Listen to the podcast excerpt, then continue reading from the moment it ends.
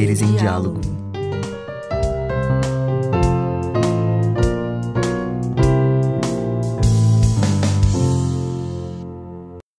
Olá, ouvintes da Rádio Uni. Eu sou o Gilberto e hoje eu tô com o... O Arthur, olá pessoal. E a gente está fazendo esse podcast com a temática Como é ser LGBTQIA+, na Unipampa, Campus Bagé. E a gente gostaria de que nossos entrevistados se apresentassem. E gente, meu nome é Henrico, eu faço letras, eu sou bicho de letras aqui na Unipampa, letras portuguesas. E faço sociologia na Uninter. E, gente, tudo bem? Sou o Gabriel, faço engenharia de computação na Unipampa. Diferente do Henrique, eu já sou veterano, já estou metade do curso, graças a Deus. E acho importante ressaltar que no título tá LGBTQIA+, mas nós só estamos aqui com dois convidados gays, porque tivemos muita dificuldade em encontrar pessoas que aceitassem, tivessem disponibilidade e que fossem de outras identificações. Então, pensando nisso, a gente poderia refletir um pouco e saber de vocês como foi ser gay nessa transição entre adolescência para entre infância, adolescência, vida adulta e também como se relaciona com nossas escolhas, por exemplo, a universidade. Eu lembro que na minha infância, sempre, eu sempre fui uma pessoa muito questionadora e a minha família sempre colocou muito essa questão da LGBT como algo ruim. Então, eu sempre caminhei para não tentar descobrir ou deixar o meu desejo por outros homens uh, aflorar. Então, até os meus 17, 16 anos, eu não sentia atração por ninguém, por ninguém mesmo. E aí, com, era um bloqueio tão forte psicologicamente que, mesmo fazendo terapia e fazendo todo aquele processo, eu não sentia desejo nenhum. Só que quando aconteceu de eu conhecer alguém depois da, da escola, porque teve um processo de bullying muito intensificado lá, eu comecei, eu conheci meu ex, e aí eu também comecei a entender um pouquinho mais do processo do desejo. Mas quando eu fui para a vida adulta, inclusive, isso é tema de terapia, entendeu? É uma coisa que o meu desejo ainda não sabe se expressar. Eu ainda não sei colocar em palavras o que eu gostaria de ter, o afeto que eu gostaria de receber, o desejo que eu gostaria de expressar. Então, acho que é muito novo para mim, até hoje. Eu tô com 20 anos, assim. Então, é, é muito é muito complexo, eu diria. Não é uma coisa que não, as etapas elas ficam basicamente se intercalando mas elas são intrínsecas umas à outra, sabe? Porque não dá pra gente separar em etapas direitinho, porque é uma coisa que a gente não tem oportunidade de explorar, né? Durante toda a nossa, a nosso desenvolvimento como gente. Então, a minha experiência ela foi muito reclusa, foi muito quieta. Sim, ainda mais pensando, comprando com uma vivência hétero, chegar até os 17, 18 anos sem ter atração por alguém, uma coisa impensável. Uhum. Que Também não fico muito longe do Henrico, né? Tem toda essa questão de, de ter crescido no meio machista, querendo ou não, minha família. Acho que não só a minha, né? Quase todo mundo que eu conheço, sim, pelo sim. menos. A gente cresce no meio muito machista. Então, a gente é. A gente cresce com aquele pensamento de, nossa, eu tenho que até meus 18 estar tá namorando pra logo estar tá casado e, e ter filho, e ter minha casa. Só que apesar de todo mundo falar, ah, tu tem que fazer isso aqui, com tal idade tu tem que estar tá noivo e tal, não passava pela minha cabeça. Não ficou muito longe do Henrico também, até os meus 17, 18 anos, eu não conseguia pensar, não conseguia me fantasiar com alguém. Tipo, ah, eu quero, queria, olha aquela pessoa que bonita. Não passava pela minha cabeça. Eu literalmente fui uma criança até os meus 17 anos. Muito feliz, inclusive, não me arrependo. Mas pensando agora foi um pouco triste, porque eu comecei a de fato viver e começar a experienciar coisas quando eu virei adulto, após os 18 anos. Que aí eu já tinha meu próprio dinheiro, já conseguia pensar um pouco melhor. Amadureci nesse, nesse período ali dos 18 aos 19. E aí eu comecei a, comecei a explorar a questão da sexualidade. Fiquei com, com várias pessoas, tanto meninas quanto meninos. Até que teve uma primeira pessoa, não vou chamar de ex, porque foi uma coisa complicada, mas o primeiro menino que eu fiquei, eu fiquei, eu pensei assim, eu parei naquele momento e pensei, meu Deus, eu acho que é isso. Né? Depois de tanto, tanto tentar com meninas, porque era o que eu fui ensinado a, a seguir, eu vi que não estava dando certo. Depois o primeiro menino foi, nossa, estalo assim. Então, hoje com 24 na faculdade, é, puxando o papo do Henrique de novo, é estranho separar entre infância e adolescência e e a fase adulta, porque não teve a infância e a adolescência praticamente.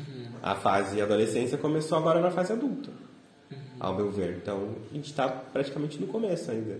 Eu acho também que tem um debate muito importante de que não teve a fase da infância, a fase Sim. da adolescência, e a gente vê muito reproduzidos comportamentos nos gays, principalmente, quando não existe maturidade nenhuma para se tratar de nada. Exatamente. A gente vê na comunicação com o pessoal que isso não, não funciona. Queridos ouvintes, enquanto estávamos gravando, conseguimos uma mulher bi para estar aqui e fazer parte da nossa entrevista. Então, gostaria que você se apresentasse, por favor. Eu sou a Andresa, do curso de Letras e Línguas Adicionais aqui da Unipampa. Muito obrigado. E, puxando a mesma pergunta, como é ser uma mulher não hétero? Como foi essa questão na sua infância, adolescência e vida adulta? Então, a questão do descobrimento, porque tem muito isso, do, do descobrir. Eu já descobri, já, digamos, velha, né? Muito na minha cidade, natal de onde eu sou, já, já tinha essa ideia de que eu não era uma, uma hétero, digamos assim. Mas isso era muito distante da realidade. Ou você é hétero, você, enfim, é lésbica. Não tem esse meio termo. Então eu trabalhava nesse meio termo meio que sozinha. Conhecia pessoas e tal que era do mesmo do mesmo do mesmo vale, digamos assim, mas não era algo muito aberto. Então só fui entender essa questão de ser bissexual quando eu vim para cá para Unipampa, onde isso foi aflorando, digamos assim, mais. E sobre a juventude e adolescência ainda estava naquela cabeça de menina hétero que tinha que, enfim, cuidar da casinha, que tinha que ser. Não que eu fui educada para isso, mas toda a sociedade te empurrava para isso e até hoje empurra, mas hoje em dia eu com a minha cabeça de hoje já digo não, não é isso que eu quero, sinto muito. Mas eu acho que é meio isso, sabe, que acontece. Eu só realmente só fui me descobrir, digamos assim, quando eu vim para Unipampa. Eu acho também muito interessante que eu lembrei que eu fui criado por um avô e quatro mulheres. Então eu era a promessa do filho. Eu era a promessa do filho macho, do masculino, não sei o quê. E eu odiava tudo remetente a campo, a toda essa cultura tradicional que a gente tem aqui no sul. Então eu não ia pescar, eu não ia fazer, não ia descarnear um, um bicho. Eu não gostava, eu não queria, eu não ia. Só que aí isso foi começando a gerar questionamento, né? Porque é como tu falou também, André, você falou que tem toda essa, essa noção de eu já era vista como alguém não hétero. Porque a gente não segue determinados comportamentos e costumes que a maioria segue. Porque a gente é um questionamento, né? Então, na escola, por exemplo, quando eu ficava quietinho, se eu não falasse na aula, se eu não fosse machista na aula, se eu não risse de alguém por qualquer coisa que seja, eu era o gay. Porque aí aque- aquele ataque tinha que ir pra algum lugar, né? E normalmente iam pra gente, porque a gente era muito frágil, a gente não tinha muita capacidade nem de se defender. E eu lembro que eu sempre fui o gay de, do quinto ano do fundamental até o final do ensino médio. E quando eu descobri um menino que era abertamente gay, que depois, assim, ó, é, a gente sabe que todo mundo eh, se descobre no decorrer da. se identifica também no decorrer da, da jornada. Mas quando aquele menino disse que eu era bonito, eu fiquei assim, ah, para, tu acha? E eu nunca tinha me sentido assim com nenhuma guria. E uma coisa interessante é que você tinha falado sobre como você não se permitia sentir atração até seus 17 anos, mas a sociedade já te apontava como gay. Você não precisa fazer absolutamente nada. E você já é identificado dessa forma, querendo ou não. E como que é essa diferença pra você dessa de ser identificado como gay no ensino médio e agora você se identificar como gay na faculdade? Eu acho que é muito diferente porque quando a gente é entregue o que a gente consegue se identificar, normalmente vem por meio do estereótipo, vem por meio do preconceito, vem por meio da dor, né? Não tem nada bonito, não tem amor, não tem nada disso. A gente não vê em lugar nenhum. E ainda mais agora que a gente está tendo mais representatividades em filmes, por exemplo. Mas aqui na faculdade, bom, eu já tinha o meu histórico de três anos, assim, que eu saí do ensino médio e vim pra cá, foi basicamente de descobrir que eu era um homem gay. Realmente. Sabe? Me firmar como um. Porque há muito medo de fazer isso, né? Há muito medo e tem que ter muita coragem para fazer, porque a gente sabe que no momento que a gente assume o que uma sociedade inteira diz que é algo errado, que é algo desviante, que é um distúrbio, enfim, qualquer coisa que botam semanticamente para nós, a gente acaba sendo alvo, né? Mais alvo ainda. Porque a gente está contestando alguma coisa. E a minha experiência aqui está sendo boa, está sendo, bo- tá sendo aberta, entendeu? Claro, depois tem, tem outras questões em relação a, a corpo, que isso a gente pode discutir depois, mas eu acho que tem muito a ver também com o ambiente da, da universidade normalmente vem com várias questões da identidade no geral, né? Porque a gente tem que se firmar em algum lugar. Tipo, que curso eu quero fazer? Por que, que eu quero fazer isso? Eu me identifico com isso aqui? Então, eu acho que essas perguntas também vão para o pessoal e não só porque a gente vai para o mercado de trabalho, pro profissional. Acho que vem todo... É é um complexo de rede, sabe? De, de significado, diria, assim. Aí, nisso aí eu lembro lá, né, enquanto ainda estava lá e pensava em vir para a universidade e vinha aqueles monte de questionamento. Nossa, você tem que ser do jeito que você é. Não entre nos questionamentos. E aí quando você entra na universidade começa, por que isso? Por que aquilo? Por que eu sou assim? Por que não sei o quê? Por que aquilo? E a gente ao longo do tempo tenta responder sem nenhum sucesso até o momento. Mas enfim, é essa parte interessante que, todo tem, que todos temem em relação à universidade. Que a gente realmente se descobre, por incrível que pareça, a gente se descobre. Tanto profissional, quanto pessoal, quanto, enfim, sabe? A gente vai se descobrindo na universidade. E eu acho que é importante as pessoas terem essa noção de que, tipo, tá, podem demonizar a universidade o quanto quiser, mas ele te transforma, ele te dá uma identidade. E eu acho que também a demonização vem muito dessa transformação, né? Sim, Porque, até, inclusive, é independente da idade também, né? Porque a gente vê pessoas mais velhas no meu curso, por exemplo, que estão ali abrindo os olhos para muita coisa que nunca foi questionada. Então, acho que é para isso que serve também a educação, né? A educação é primeiramente questionadora e depois ela tenta buscar alguma coisa. E pra tu, Gabriel, como foi? Muita questão da, de, da transição para a universidade até foi bem tranquila, porque passei o ensino médio todo sendo, que nem o Henrique tinha falado, né? Se eu não era um machista na turma, se eu não entrava na onda de todos os outros garotos da turma, eu sempre fui taxado de gay. Apesar de, na época, não me identificar, não falar abertamente eu sou gay, até porque nem eu sabia, né? Como comecei depois no ensino médio, todo o processo de identificação. Então, fui taxado o ensino médio todo de gay. E fiquei, ficava absorvendo aquilo, né? Nunca tinha parado para pensar, mas... Enfim, né? O que, que eu ia fazer? Nunca fui uma pessoa que, que me defendia sozinho antigamente. E na transição para a universidade, né? Eu vim um pouco... Não vou dizer tarde, porque eu não acho que tem uma idade para a universidade, mas... Eu vim tardiamente comparado aos meus outros colegas. Entrei na universidade com 23 anos, né? Acabei ensino médio com 17 eu consegui me identificar né, como homem gay nesse período. Quando eu cheguei aqui, eu já estava, digamos, preparado. Então, já tinha uma cabeça, tenho uma cabeça muito boa já. Não foi bem uma transição, não, não tenho tanta coisa para descobrir aqui na faculdade, mas quando a gente chega aqui, tu pensa, nossa, tô preparado, ser isso aqui, eu sou homem gay desse, desse lugar.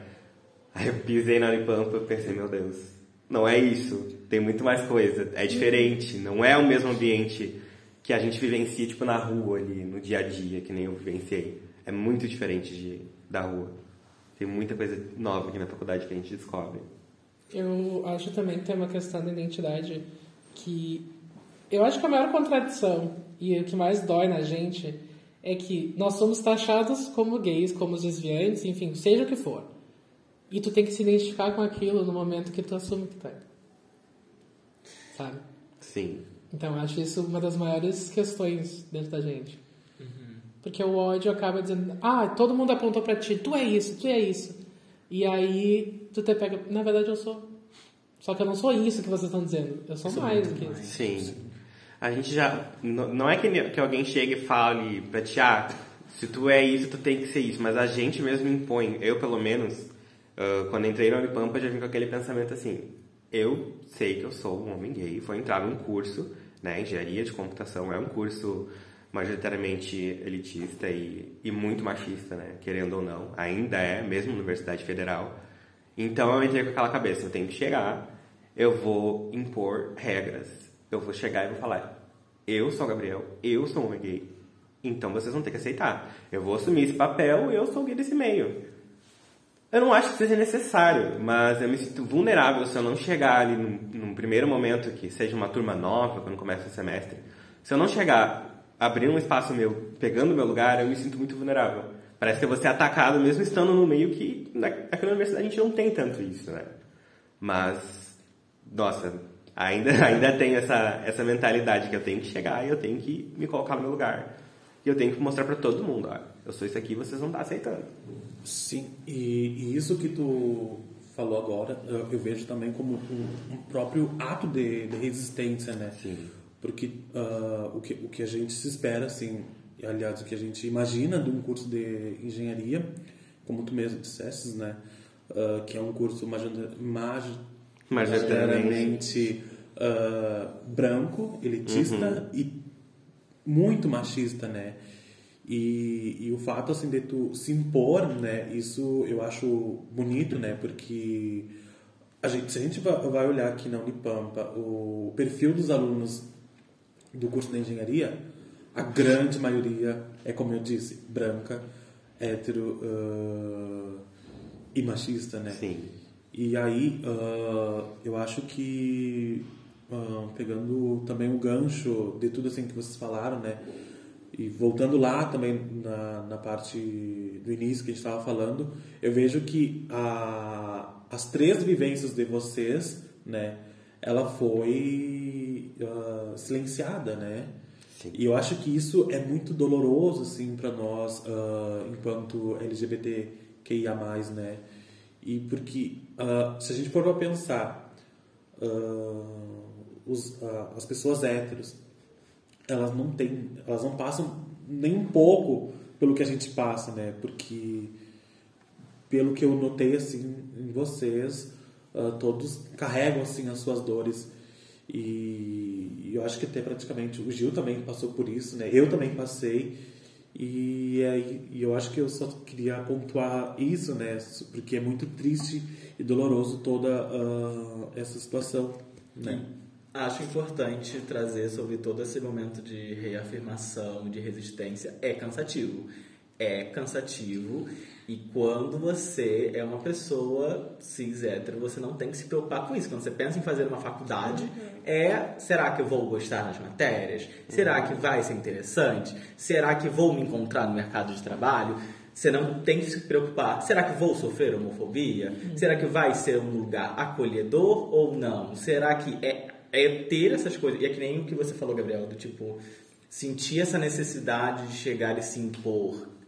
É trabalhoso. É um gasto de energia mental e emocional que não deveria ser assim. Não deveria ser assim. Deveria ser só eu chegar. É uma armadura, né?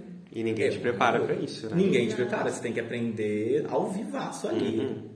E aí vem a questão no ambiente universitário, que aí você tem que se preocupar com isso, tem que se preocupar, no caso eu como sou uma mulher preta, se preocupar Sim. com racismo, ainda machismo. tem as cade... o machismo, ainda tem as cadeiras uhum. que te envolvem, e aí um, um ser humano superior, entre muitas aspas, não, você tem capacidade de fazer tudo isso. Você pode fazer tudo isso. Aproveite e faça mais um pouquinho. Tipo, como se tudo isso que a gente está passando, nesses monte de questionamento, não fosse o suficiente. Tem que ainda arcar com muitas outras coisas que a própria universidade poderia nos aliviar, sabe? E eu acho assim.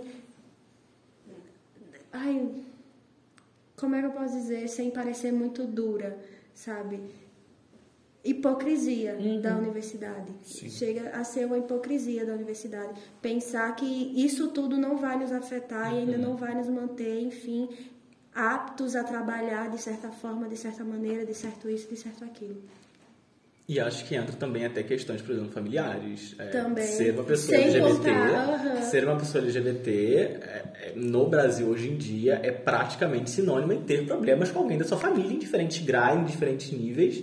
E aí tu tá na faculdade, muitas vezes tu não tem apoio da sua família, você tem é você por você mesmo, e você, você por você mesmo tem que se impor, você por você mesmo tem que se autoafirmar e tem que se provar que você pode ou provar que você não tá. Eu, sinto que tem, tentam construir a narrativa de que é vitimização, enquanto na verdade é que é cansativo, do tipo, além da, de tudo que os héteros e cis lidam, a gente tem que lidar com um pouco a mais. E, e um pouco assim, dependendo do ambiente, nem é pouco a mais, é, É muito, a muito mais. É muito a mais. E Gabriel, você durante muito tempo foi a única pessoa abertamente gay do seu curso. Sim.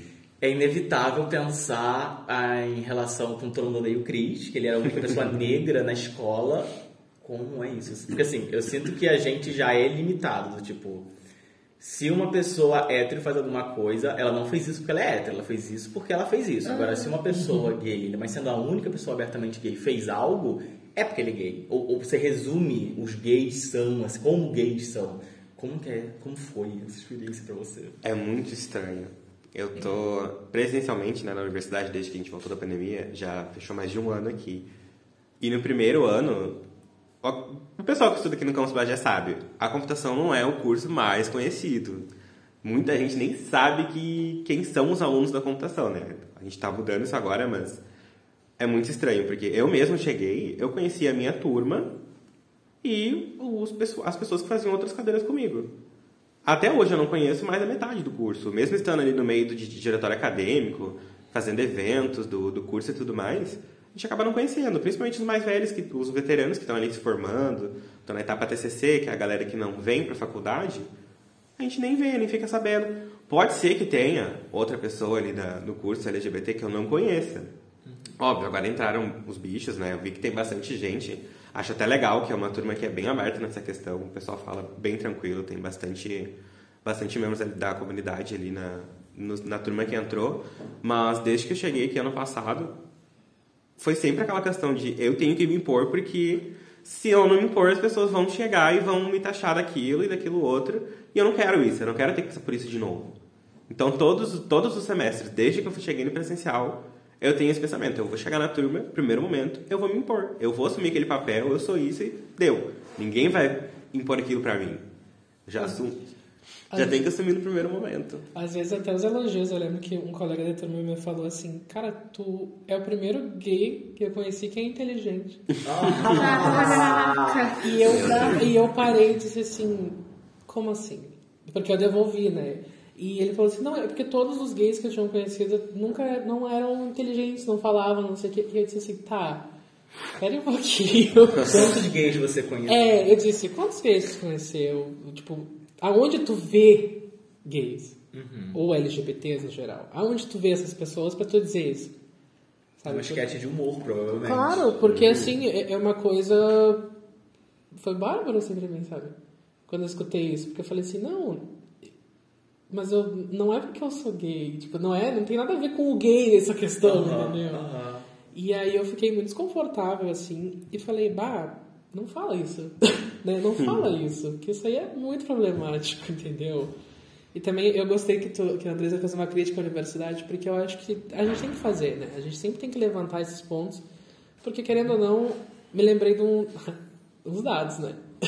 lembrei de uma pesquisa que mostra que a saúde mental de homens gays especificamente, eles são propícios, nós somos propícios a se suicidar 100 vezes mais, 100% mais do que uma pessoa heterossexual. E essa questão da universidade, eu consegui ver claramente que é a própria universidade, pelo menos a coordenação, vou falar da coordenação atual, tá? Não vou falar mal, mas foi um episódio que aconteceu ah, no passado, né? Na- nesse meio diretório acadêmico e, enfim, organização de semana acadêmica que a gente está até agora no momento. Eu lembro que no ano passado eu fui com uma colega, né? A gente tem, a gente tem um estilo, enfim, a gente, a gente assume estilos, né? A gente sabe que todo mundo tem estilos aqui na faculdade, seja de, de roupas ou seja de jeito de ser. Eu fui com a minha colega, nós temos um, um estilo que não é o esperado para o estereótipo de alunos de engenharia de computação. Nós chegamos na reunião né, da semana acadêmica e uma pessoa da, da- do campus, né, da, que coordena o campus, olhou para mim e falou, tipo, tu é de que curso? Tu faz letras? Porque eu tava, óbvio, eu tava ali com uma, com uma roupa que eu uso no dia a dia, eu tava com a unha pintada, com um brinco argola, que não é esperado que um homem use na, em qualquer lugar, né?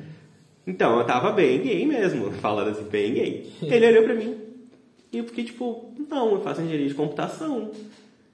E ele, nossa, que novo, né? Que bom que, tá novo. tendo, mas. Cara, chegar e falar que eu faço letras, olha o estereótipo dos dois lados. E a questão do que novo parece uma atração. Aham. Sim, sim, sim. E, e nessa tua fala dá pra ver que o, a tua identidade ela foi questionada, né? Sim. Para aí, como assim? Um engenheiro Não pode. vestido assim Uhum. não pode? Né? É muito estranho. É. Ah, a gente sabe que aqui na Unipampa a gente existe diversas políticas né, públicas como ah, cotas, ah, plano de permanência e tudo muito mais. E aí eu queria saber ah, se vocês acham que deveriam ter mais políticas para a comunidade LGBTQIA+, aqui na Unipampa, porque a gente sabe que a gente sabe que a gente vê é projetos, né, ah, pesquisas e tudo muito mais. Só que eu, por exemplo, eu já estou aqui desde 2018. Eu ainda não vi de fato assim ah, uma, uma política assim que tipo Nada sai do papel, né? que segue o papel, assim, né? Ok, tipo, quando eu, eu entrei, eu vi lá, tipo, ah, o plano de permanência, lei de cotas e tudo muito mais. Mas, eu, até o momento, eu nunca vi uma política pública que contemplasse a nossa comunidade. Daí eu queria saber o que vocês acham sobre isso. Então, né? Tem até o, o comitê. Não sei há quanto tempo o comitê está sendo organizado. Daqui? Isso, de gênero e sexualidade. Ah, nunca mais ouvi falar sobre isso. Esse ano, não sei se vocês viram, foi. Acho que vocês estão no grupo, não? Não. Enfim, foi, foi lançado uma. Acho que era uma pesquisa, né? De quem tinha interesse em participar do Comitê de Gênero e Sexualidade, que está para ser criado. Aí, super legal. Nunca tinha visto que nem tinha falado nada aqui no campus ah, sobre. É, são pesquisas ali que alguns alunos fazem para TCC, para algum trabalho, e morre nisso. Sim. Aí quando falaram, ah, o Comitê de Gênero e Sexualidade, vamos lá, vamos lá. Tá. Nos inscrevemos, um grupo foi criado e o grupo tá lá. Tá lá. É. Inclusive, projeto. estou nesse grupo. É, Exatamente, os projetos não saem do papel. Parece que falta, falta alguém chegar e falar, não, vamos, vamos fazer acontecer. Só que quem, quem tem essa vontade de ir lá e fazer acontecer, geralmente não consegue. Sim. Tu sabe que tinha me convidado para fazer parte de uma organização LGBT aqui, para semana acadêmica e tudo mais. Ah, vamos fazer algo específico para LGBT. Que foi, basicamente, o professor acabou o contrato dele. e aí, nenhum outro professor quis assumir o mando LGBT, nem que seja uma pessoa hétero, para que a gente pudesse ter uma voz dentro da, da Unipampa, ou pudesse fazer um projeto que tinha os seus fins burocráticos lá. E a gente não teve. É aí que entraria os aliados, né? Exatamente. Uma pessoa que não faz parte da comunidade, mas que tem uma voz, tem um diploma, tem um cargo, Claro. tem alguma coisa que possa reverberar aquilo que a gente precisa. E falando sobre políticas públicas, vocês dois estão na organização da Parada LGBT de Bagé, né? Parada da. Diversidade. E como que é para vocês ter, é, fazer parte dessa organização, desse momento em que é um evento público, é um evento na cidade, como que é isso para vocês e como isso se relaciona com a vivência de universitários de vocês, por exemplo? Olha, eu acho que é um debate que volta para a política pública, obviamente, né? Eu acho que também para complementar aqui na Unipampa, acho que tem que ter cotas para trans e travestis, porque são as que estão na, na comunidade economicamente pior que a gente, né? Estatisticamente.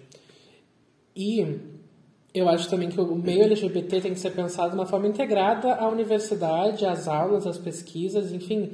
É, uma, é um novo ramo, é uma nova organização, entendeu? Então eu acho que queer deve ser pensado da universidade no geral. Mas, em questão da parada, é a primeira vez que eu estou participando da comissão da parada. Primeira vez que eu estou entrando em contato com essas questões de. Hum, tem questões partidárias, tem questões. ahn, tem questões públicas, né? É, é- questão de, de a gente entender também que a gente está numa cidade tradicional, conservadora, dos costumes. E que tem todo aquele rolê de nos negar basicamente todo o espaço. Inclusive teve a fala transfóbica do querido da Câmara, o presidente da Câmara, Rodrigo, que falou que crianças trans não existem. Então, e, e foi negado o espaço na tribuna para que a comunidade LGBT respondesse a isso. Então, também falta uma, uma representação LGBT na Câmara, por exemplo. Falta uma representação LGBT na universidade, sabe? E isso também e vai muito naquela questão de Por que, que a gente não levanta, muitas vezes a gente não pega esse cargo, tipo, não, vamos ser o líder, vamos movimentar o pessoal tal. Porque a gente já é cansativo de fazer isso individualmente.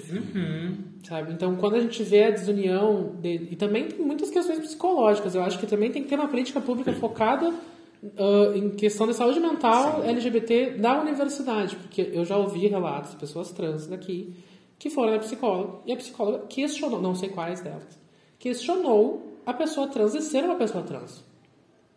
E isso é problemático. Entendeu? Porque mostra uma incapacitação. Mas uma necessidade de reafirmar Exato. coisa que nenhum cis hétero pergunta. Você realmente é hétero? A heteronormatividade, né? Ela, ela atua em todos os nossos comportamentos, seja a gente LGBT ou não. Né? Tanto a nossa autonegação como a negação dos outros. Então, eu acho também que, em questão de, de- das aulas, também a gente vê um despreparo geral dos professores para tratar sobre isso. Independente se sejam progressistas ou conservadores, eles não estão sabendo lidar muito com, com a questão LGBT. Ah, e a questão das aulas é um negócio que chega a me dar até um- uma dor de cabeça, porque, nossa, são tantas falas, mas tantas falas machistas e homofóbicas no, no meu dia a dia, nos- no- nas aulas.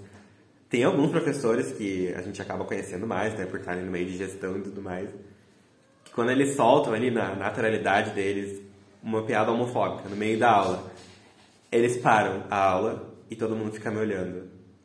Como se eu fosse, tipo, Responder. eu não vou estar trancando a aula pra falar em cima de um professor que eu sei que não- às vezes não é de propósito. É, enfim, é como a pessoa cresceu. Ela não está preparada, a faculdade não prepara os professores para isso. Mas é muito estranho. Sempre que tem uma fala do tipo e as pessoas sabem que é alguma coisa que eu, que eu de, algum, de algum jeito luto contra, né? Eu vou, bato no peito. Sempre. A aula para, as pessoas me olham e eu fico. Gente, eu não vou comentar no meio da aula. Acontece. Uma, uma vez no ensino médio tinha um professor que era a mesma coisa. Falava coisas homofóbicas, falava coisas homofóbicas. E é inevitável quando você é a única pessoa abertamente, ou uma das únicas pessoas Sim. abertamente não cis héteros, as pessoas não esperarem alguma coisa de você. E obviamente eu não reagia, mas aí teve um dia que antes dele começar a falar coisas homofóbicas, eu comecei a falar coisas homofóbicas. E ficou um clima pesadíssimo. Pesadíssimo. E pra mim ficou chocante. Do tipo assim, peraí, você, eh, você no caso, o professor, você falava coisa homofóbica toda semana e era numa boa, seguia a aula. Aí quando eu falo, só porque claramente está saindo da minha boca, vocês já vão ouvir mais. E aí fica pesado, vocês ficam desconfortáveis, será que eu não fico? Eu, eu lembro que isso foi uma experiência que me marcou muito, do tipo, quando a homofobia sai da minha própria boca, vocês se importam, vocês se incomodam. Mas aí quando sai da boca de vocês, vocês querem que eu fique quieto. Ou esperam que eu reaja pra ser o gay estereótipo, é, o gay louco, o gay espalhafatoso. Briguento, barraqueiro. Exatamente, É, exatamente. estereótipos. Parece que é pra desestabilizar. Parece que é pra desestabilizar. E acho que estabilizar, acho que estabilizar é uma boa palavra, pensando em faculdade, pensando em ser LGBT. É muito difícil estar estável, é muito difícil não se desestabilizar com tanta coisa que acontece. E aí a faculdade já é uma coisa que te estabiliza por si só, porque é difícil, porque tem mil demandas. E aí você se cobra, aí você, muitas vezes sua família não te apoia. E a gente tem. É aquilo, a sua família não te apoia, até é muito difícil, mas hoje é quinta-feira, depois é sexta, depois é sábado, depois é domingo, a vida segue. E a vida segue. E acho que quando a gente fala numa faculdade Unipampa, a gente fala de evasão, fala-se muito sobre evasão, só que uma das formas que seria conter essa evasão seria justamente dar um suporte, como você disse, principalmente psicológico também, psicológico também. E acho que as questões da cota também, o que você falou sobre as cotas trans, acho que é bem relevante. Até porque até, a gente tem, contato com pessoas trans e travestis aqui da, da Unipamp e a gente sabe como é que é a realidade das pessoas quando elas contam, né? E realmente é outro nível de, de subalternidade. É outro nível que, que assim, é assustador, sabe? É assustador, realmente é uma coisa. Porque, assim, como é que eu posso dizer? Como é que eu posso pensar isso? Me perdi. Mas eu, sei lá, eu também penso que a Unipampa, é importante falar uma coisa. A Unipampa é aberta por ser uma federal, mas também é um ambiente hostil. Não deixa de ser um ambiente hostil para pessoas LGBT. Porque, como o Gabs falou, a quantidade de coisa que escuta todos os dias na sala de aula me lembra até um, um debate que a gente teve uma, uma um debate sobre políticas públicas. A gente estava conversando sobre violência, porque estava rolando esse negócio das escolas, das crianças atirando, não sei o quê. E eu fiquei indignado. Eu fiquei indignado que estavam falando de violência e eu disse assim, violência? Agora tá tendo violência? Eu disse. Pera um Ontem não tinha, ontem é, não não. tinha, Eu disse tem. assim, cara, o Brasil é o país da violência, tem 500 anos isso. Tá ligado? Desde a escravidão até agora. Não tem pausa. E eu disse que todos os fundamentos da sociedade foram pautados e têm origem na violência, cara. Eu disse assim, ah, a cada 32 horas um LGBT morre. 32 horas. A cada 27 minutos um jovem negro morre. Isso não é violência. E sem falar também, desculpe te interromper, sem falar também das mulheres que são agredidas, Uhum. né? Sim, a cada um segundo. Então, o Brasil é o país que mais mata pessoas trans e travestis no mundo. Cinco vezes mais que o segundo lugar. E não temos cotas para pessoas travestis e trans aqui na universidade. E aí, essa coisa da violência, eu fico pensando, não é uma, violência só psicológica, é uma violência física. A gente tem medo de morrer. Acho que pelo tudo que a gente tem falado aqui, pra mim o que me soa é que falta proporcionalidade. Sim. Falta uma política, falta algo, uma pesquisa, um grupo que não é uma pesquisa, um grupo que vai solucionar. O, tamanho da demanda que tem, eu sinto que a faculdade hoje tem, mas falta uma proporcionalidade, uma consistência. Uma coisa até que eu fiquei curioso de saber de ti, Andrés. Ah, como é que, tipo, especificamente, como é que essa questão de ser mulher, de ser preta e de ser LGBT dentro da universidade? Essas intersecções, essas violências inteiras. Como é que é o teu cotidiano em relação a isso? Olha, sinceramente, nesse, nesse último ano principalmente, eu tô passando mais em casa. Porque é mais confortável, é mais, enfim, psicológico, psicologicamente falando. Porque você andar na rua. Eu, agora me corrijam se, enfim, agredir, que agora eu vou utilizar de palavras. É fácil para uma pessoa LGBT, para uma pessoa bissexual, principalmente, né, cis, se passar pela multidão, entendeu? E ao mesmo tempo é difícil porque você, enfim, tem momentos que você tá afim da pessoa e tal, e a pessoa fica, não, não sei o que, não isso, não aquilo. Então, tipo, ultimamente eu tô preferindo ficar em casa para não ver essa situação, não para os outros, mas para mim. Tenho que agora zelar por mim, não por questão de, de, de segurança, de violência, nada disso, mas questão psicológica mesmo, porque tudo afeta. Agora, enfim, ai, pesado. Mas agora, a- né, por ser preta, teve, enfim, aconteceu um, algo sobre a questão do racismo e eu preferi, não, vou deixar, porque se eu for bater boca, eu vou me desgastar mentalmente e é a última coisa que eu quero.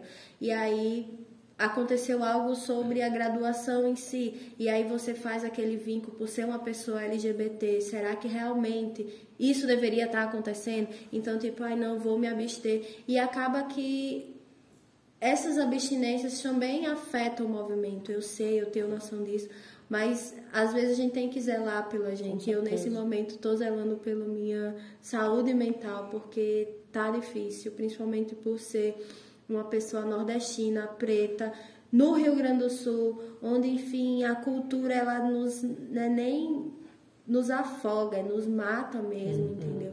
Então, tipo, tudo isso eu vejo, mas eu me abstenho. Neste momento eu estou me abstendo de muitas coisas que eu sei que eu não deveria. Sei realmente que o movimento não para, a luta não para e tem que começar por mim. Eu, eu tenho essa questão também que tem que começar por mim.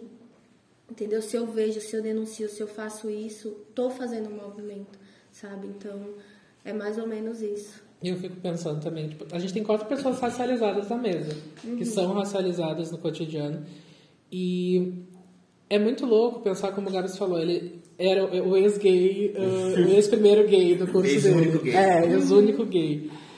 E ter que levantar essa bandeira sozinha em todos os espaços que a gente ocupa, independente do lugar que for, é sempre muito pesado. Porque a gente não tem coletivo ali dentro. Exato. Porque no momento que tu tá numa turma e tu é sempre questionado pela mesma coisa, porque tu é o gay, porque tu é o preto, porque tu é aquilo, tu fica tipo, pá, de novo. Né? Eu já consegui estar aqui, já foi uma luta enorme para estar aqui. Então é que nem esses dias me perguntaram, tipo, a gente estava conversando no meio da turma sobre cotas raciais, e falaram assim, quem é negro no Brasil? E me olhou. E aí eu fiquei, não Muita sou eu gente. que respondo isso. Né? E eu falei, não sou eu que respondo isso. Não sou eu quem responde quem é LGBT. Sabe? Eu sou uma pessoa só. E eu acho que é isso, esse negócio de tu te abster para sobreviver, Exato. não é, é resistência também. Você tá no movimento porque tu tá vivendo, né? Enquanto, infelizmente, muita gente morre. Então, isso é uma forma de resistir também. E é preocupante isso, né, gente? Eu fico mal quando eu penso nisso. Porque quantas vezes a gente não ficou dentro de casa por conta de, de ter medo de segurar a mão de alguém numa praça? Sabe? Eu tenho medo. Muitas vezes eu, eu penso. Sabe quando tu tá num, num- ambiente super legal com uma pessoa e quando vê, tu percebe, eu não tô em casa. Eu tô Aham. num lugar público. Eu estou num ambiente que as pessoas estão me vendo. O que pode acontecer? Uma vez eu tava abraçando um cara num aniversário, abraçando. E um velho começou a levantar um taco de, de sinuca. E começou a, a nos ameaçar. Vocês não podem fazer isso aqui aqui. E aí as minhas amigas, em vez de brigar com o velho, chegaram pra mim e disseram assim, separa. Antes que vocês se, sejam violentos, tipo, violentados ali. E a homofobia ganha mais uma vez. E a homofobia ganha mais uma vez. Sabe? E aí tu fica quieto, porque tu vai fazer o quê? Vai apanhar? Não. Né? Então é, é- é muito pesado. Agora, se- desculpe te interromper. Agora, se fosse, por exemplo, um casal hétero abraçado, não, isso aí é normal. Podem se Exatamente. podem Nem se seria uma questão, nem pensariam se era Exato. normal, porque já Sim, normalizariam. sim, sim, sim. E eu lembro que eu, ti, eu já tive namoros de mais de um ano em que andar de mãos dadas não era uma coisa que a gente fazia. E já não era uma coisa que a gente pensava, a gente só não fazia. E claro que é doloroso, é claro que a gente se acostumou a isso, mas é doloroso, a gente não deveria se acostumar a aqui eu não posso fazer, aqui e fazer aquilo que o outro do lado pode fazer, mas está falando com outra pessoa, então tá tudo bem. E acho que essas esse momento onde você se reprime, infelizmente ensina o outro do tipo o cara que ameaçou vocês entendeu que se ver um gay ameaçar eles, esse incômodo de ver um gay vai passar. Ou o que ele está fazendo É vai passar. Exatamente. né? O que, que foi ensinado a ele naquele dia? Que ele tá certo, que ele tem razão, que ele tem razão, que você estava fazendo era errado. Então fica essa vivência completamente discrepante, completamente injusta, e é muito interessante esse, essa ideia da sociedade te apontar. Eu tenho uma amiga que ela estava num namoro com um cara hétero, e aí eu fazia questão de, por exemplo, quando eles se beijavam ou quando eles estavam de mãos dadas, eu falava assim: é, vocês são héteros, vocês são héteros. E ele ficava super incomodado. Eu falava, me apontaram como gay o tempo inteiro, agora eu tô aqui dizendo, você é hétero. Não falei nada além disso, você é hétero, te incomoda, entende? Aham. E eu lembro que ele também falava coisas do tipo, ah, a televisão que bota na nossa cabeça que tem violência, que a violência não é real. Aí eu expliquei toda uma aula que é de Nossa! volta, volta para aquilo que você falou, Henrique, do tipo, acreditarem que a gente, por ser minoria, somos uma enciclopédia ambulante que tem que ensinar quem tá em volta. Mas naquele dia, ensinei e falei. Pessoas morrem com homofobia todos os dias. Quem me garante que amanhã não seja eu? E aí ele continuou com a opinião dele. Aí um dia a gente estava andando na rua passou um carro e gritou alguma coisa que a gente não entendeu, era claramente uma coisa homofóbica. Aí eu falei, tá, e se eu responder? Ele tem uma arma? Eu não sei se ele tem uma arma. Se ele voltar aqui, ele nos atropela. Não sei se ele vai fazer, não sei quem tá aí. Eu lembrei de uma experiência que aconteceu recentemente comigo. Que eu tava voltando, era tipo 10, 11 à meia-noite, assim, tava voltando pra minha casa. E eu tava de brinco, tava de argola grande. Eu disse, vou tirar minhas argolas. Como eu a gente faz, a gente se desmonta pra ir pra casa a pé, né? Nos desmontamos. e aí eu tava indo, eu tava com uma amiga e outro amigo meu. Tá, tava em trio, tava tipo, tá, tudo de boa. Quando passa um carro, grita pra mim, e eu vou falar a palavra aqui, grita pra mim. A gente sabe que tu é viado, não adianta tu tentar esconder. E eles não viram a tirando essa argola, porque o carro não tinha dobrado. E eu. A minha amiga me olhou e disse assim: Cara, eu nunca vi isso. Eu disse: Por que "É, será? É, eu disse, não, e ela é bissexual. Sim. E não, ela- mas eu falando, tipo, Sim. sobre a questão de com gays. Sim, Gay. sim. Não que seja mais fácil pra mulheres, mas é aquela questão do, como ela disse, sobre ser bi e se esconder na multidão, Aham. mas que também é uma negação daquilo Sim. que você é. Sim. Se você tá no meio da multidão e você se passa despercebido porque acreditam que você é hétero, ne- negaram a sua Ne- sexualidade pra exato, você mesmo. exato. E aí eu lembro que eu parei, eu olhei pra minha amiga e disse assim, é normal. É, é normal, principalmente um quando dia. tu tá voltando pra casa sozinho, gente, de noite. É, é o pior pesadelo, assim, tu vê um carro com adolescente.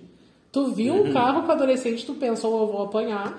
Num carro. Eu vou, no um mínimo, ser xingado. É, e, e isso é muito problemático. A gente naturalizar isso, saber É. qual é o perfil. A homofobia é crime no Brasil. E sempre lembrar, homens É crime brancos, realmente no Não. Brasil. normalmente. Na teoria é crime, só que continua acontecendo Exato. dia Sim. após dia. E aí é o que tu falou, Andressa, do tipo, do denunciado, o ato de denunciar. Tem toda a questão do denunciado. Ah, por que não denunciou? Aí denuncia. Será que acontece alguma coisa? É. Será que vão acreditar em mim? E todo o Exato. trabalho psicológico que tem nesse processo. Sim. é E é- muito pesado. exato, e também não é nem o denunciar, é a forma de denunciar. Você chega e denuncia, a pessoa vai ficar fazendo ali pouco caso da tua cara. Aham. Tu ali já no, no estado, não digo que de nervos, mas enfim, né? Mas tu também tá alterado. E aí a pessoa fica questionando, ah, foi realmente, foi não sei Uhum. o que, foi isso mesmo, você pode ter entendido errado. E tipo, Eu tu acho- acha que eu tô assim porque eu gosto, porque eu Aham. quero, porque, enfim, sabe? É, ai, é desumano, chega a ser desumano. Gente, então, o nosso papo, ele tá chegando ao fim, né? Ah, por nós, com certeza, a gente passaria toda a tarde, né? Teria pauta. Todo dia Teria. Teria. pra gente conversar ah, sobre mais questões. Mas, diante de tudo que a gente foi ah, conversado aqui, de- que a gente conversou, eu queria saber, assim, as considerações finais de vocês, né? Sobre esse nosso papo aqui. Eu tenho uma consideração que eu acho muito importante de dizer é que um hétero pode nos atacar, mas quando um LGBT nos ataca por algo que ele não percebe que é uma violência contra ele mesmo, machuca muito mais, Sim. né? Então, quando um homem gay me diz tu é muito afeminado, machuca. Porque ele não percebe também que isso tem a ver com o jeito que ele foi criado dentro da heterossexualidade. Então, também isso isso vai para tudo que é canto. Isso vai para o movimento negro, isso vai para LGBT, isso vai para a pauta da inclusão, isso vai para todos os movimentos.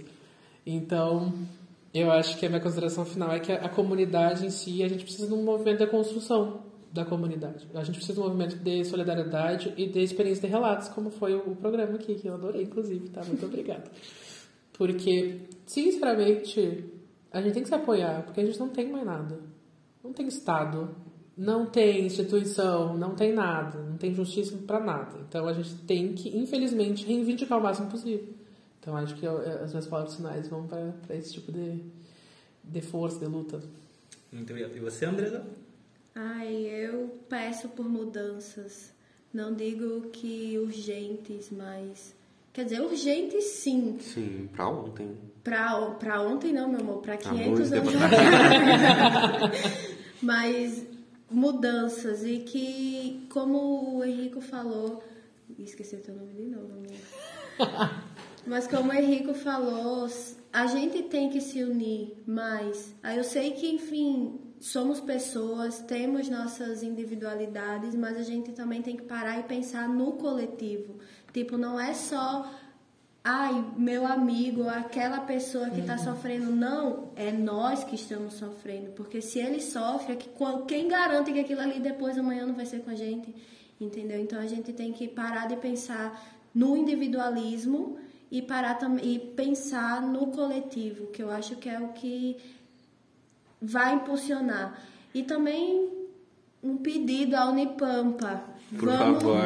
Vamos trabalhar, né, minha linda? Algo tem que acontecer. Algo tá acontecendo e vocês têm que ver essas mudanças acontecendo e tomar providências.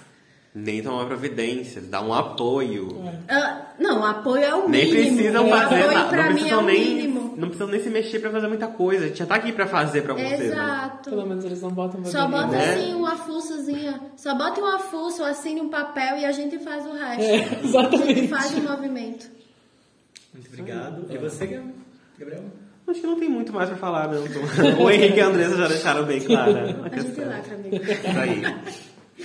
Então eu agradeço muito a presença de vocês três aqui. Sério, a conversa foi muito boa. E essa é a nossa edição do podcast por causa do mês do orgulho. E que tenhamos cada vez mais e mais motivos para se orgulhar, sim. Que nós existimos e resistimos e estamos aí. Somos pessoas, somos LGBTs e temos direitos. E agora vamos correr atrás deles. Exatamente. Não respeita, caralho. Muito obrigado